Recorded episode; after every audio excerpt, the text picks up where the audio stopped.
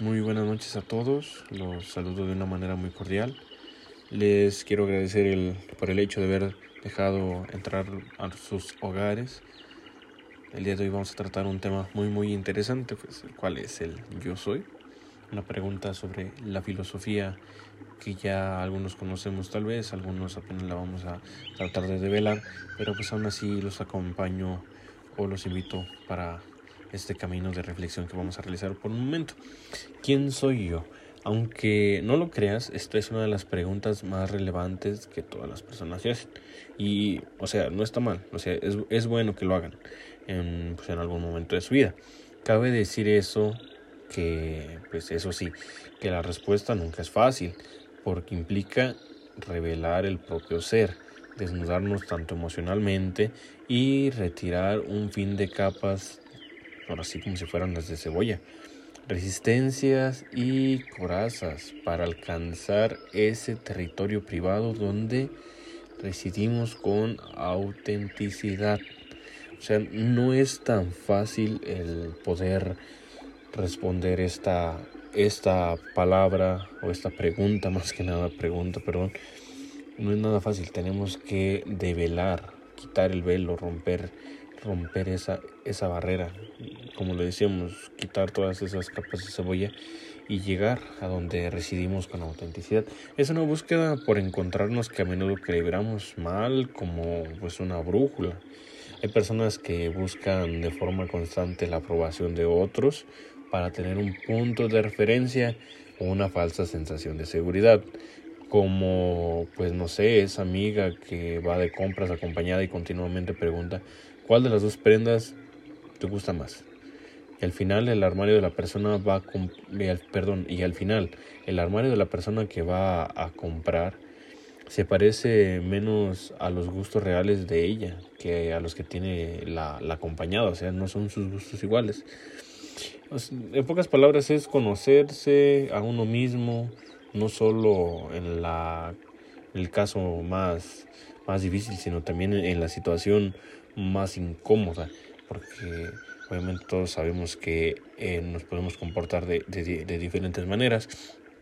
Admitimos que definir nuestra identidad es un desafío que puede durar toda la vida y sin embargo, lejos de transitar eternamente en pro de esa búsqueda para aclarar quiénes somos, sería mejor plantearnos otra sencilla pregunta. ¿Qué es lo que quiero para mí? Más que nada. ¿sí? Porque aún así tenemos que tener un horizonte fijo, una meta fija para poder descubrirnos a nosotros mismos, porque tú no puedes decir yo quiero ser futbolista sin antes conocerte a ti mismo, porque pues tú debes de saber si realmente tienes esas capacidades para poder llegar a eso, eso que tú quieres. Cuando uno empieza la carrera, un ejemplo de psicología, es común que se encuentre entre las primeras asignaturas de, pues un ejemplo de, del tema de la identidad humana, un ejemplo, pues es este, un concepto pues que fue desarrollada un día por Eric Rickson. Este psicoanalista experto en psicología del desarrollo definió la identidad como ese pilar básico que todo adolescente debe clarificar para embarcarse en una, en una madurez más segura y feliz. Ahora bien, la realidad nos dice que muchos de nosotros llevamos o llegamos a la edad adulta arrastrando la misma pregunta, o sea, ¿de quién, es, de quién soy yo? Así, según nos explica un curioso estudio publicado por la Universidad de, de Scriptian, que está localizada en, en Rusia, y pues aún así también tienen algunas sedes en las, en las partes de, California, en las partes de del área metropolitana de, de, Roma. Y aún así parece ser que en cada uno de nosotros habitarían varios, o sea, diversas identidades sin clarificar y que nos cuesta pues pues mucho y, demasiado definir. Estaría, por ejemplo, ese yo social que busca encajar en, pues, en todos los entornos. Estaría, a su vez, yo más íntimo con pues sus propias necesidades, ansiedades y pulsaciones y estaría por último ese yo ideal, ese lado que aspiraría a ser de tal modo a conseguir determinadas cosas, a aspirar a ciertas metas y objetivos.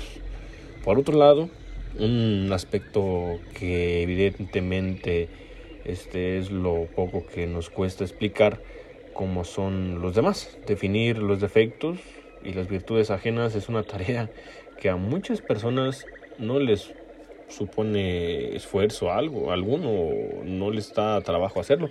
Así cuando les preguntas cómo es ella o él, empiezan a hablar con fluidez y seguridad poniendo ejemplos reales que acompañan a cada adjetivo que proyecta. En cambio, si esas mismas personas les pides que definan ellas mismas, sufren un, para, un paradigma, un extraño mutismo, eh, y es algo más habitual de lo que podemos pensar. Porque, por, bueno, una pregunta, ¿por qué es así? ¿Por qué no sabemos responder a un simple quién soy yo?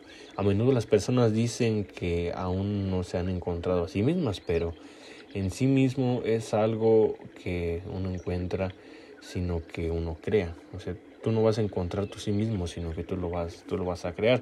Si no me lo recuerdo, era una, era una frase de Thomas Sain. Era un, un destacado, un destacado este, psicólogo que hablaba sobre todas estas, sobre todos estos teoremas de lo que sería el quién soy, el para qué. Pero la respuesta a esta pregunta es bastante simple. El ser humano está mucho más acostumbrado a usar los valores del juicio estable con las demás que consigo mismo. Es muy difícil ya no pensar en cómo somos, sino en ser objetivos con nosotros mismos. En segundo lugar, al convivir todo el día con, nuestro, con nosotros mismos, perdón, tenemos ejemplos de acciones que pueden ser contradictorios. Somos tal vez más conscientes de nuestra evolución y no nos gusta, eh, no sé, encasillarnos en un adjetivo. Entendemos que somos mucho más complejos que cualquier palabra o grupo de palabras, y de allí que cueste tanto definirnos.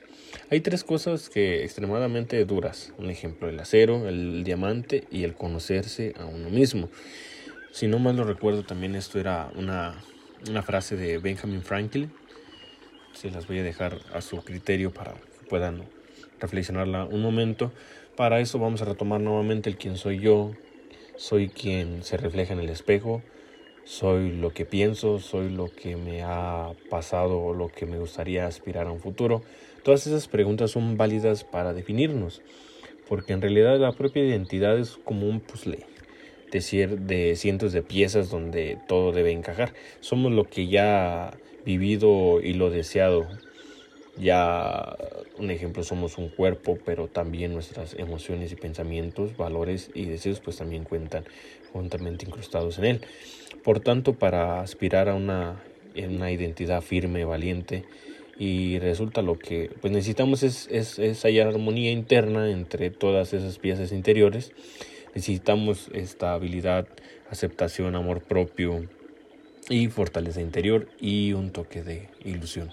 Porque nuestra identidad debe verse como un proceso continuo porque mm, bueno no es una imagen instantánea y, y mucho menos estática sino un estado en el que en el constante crecimiento pues de allí que nunca daba faltar a la esperanza y el optimismo a dar forma a una identidad más, más luminosa capaz de alcanzar sus metas. Así para pensar en ello sería positivo que de vez en cuando te guardes un tiempo para tener una cita contigo mismo.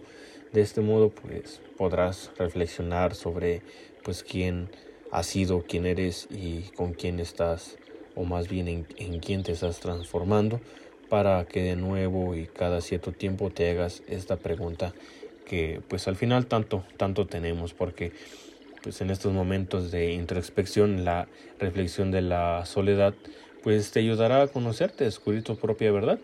Solo si te preguntas quién soy yo encontrarás pues las respuestas dentro de ti mismo, respuestas que en algún momento esperabas que te dicen otras personas, pero que realmente eres tú quien debes descubrir. Ahora bien, en este proceso pues es algo más complicado que el acto de hacernos una persona.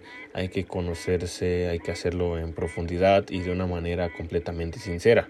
Para ello, nada mejor que empezar a hacer eso que te causa satisfacción, como puede ser leer, caminar, ir a la playa, acciones para las que la soledad no solo e, no es, sea un impedimento, perdón, sino que pueda ser una ventaja. Sí, verlo desde ese punto de vista de ventaja, desde ese punto de partida tuyo. Pero por supuesto, también puedes pedir opciones o, asesoramiento. La imagen que los demás tienen de ti te puede dar algunas pistas muy interesantes y ayudarte a descubrir tu verdadero yo.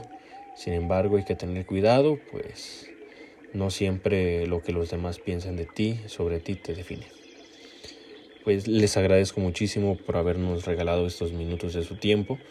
Les agradecemos que nos estén acompañando en, en estas transmisiones que vamos a estar haciendo, reflexionando un poco sobre frases de la vida sobre estas preguntas tan grandes que encierran la filosofía.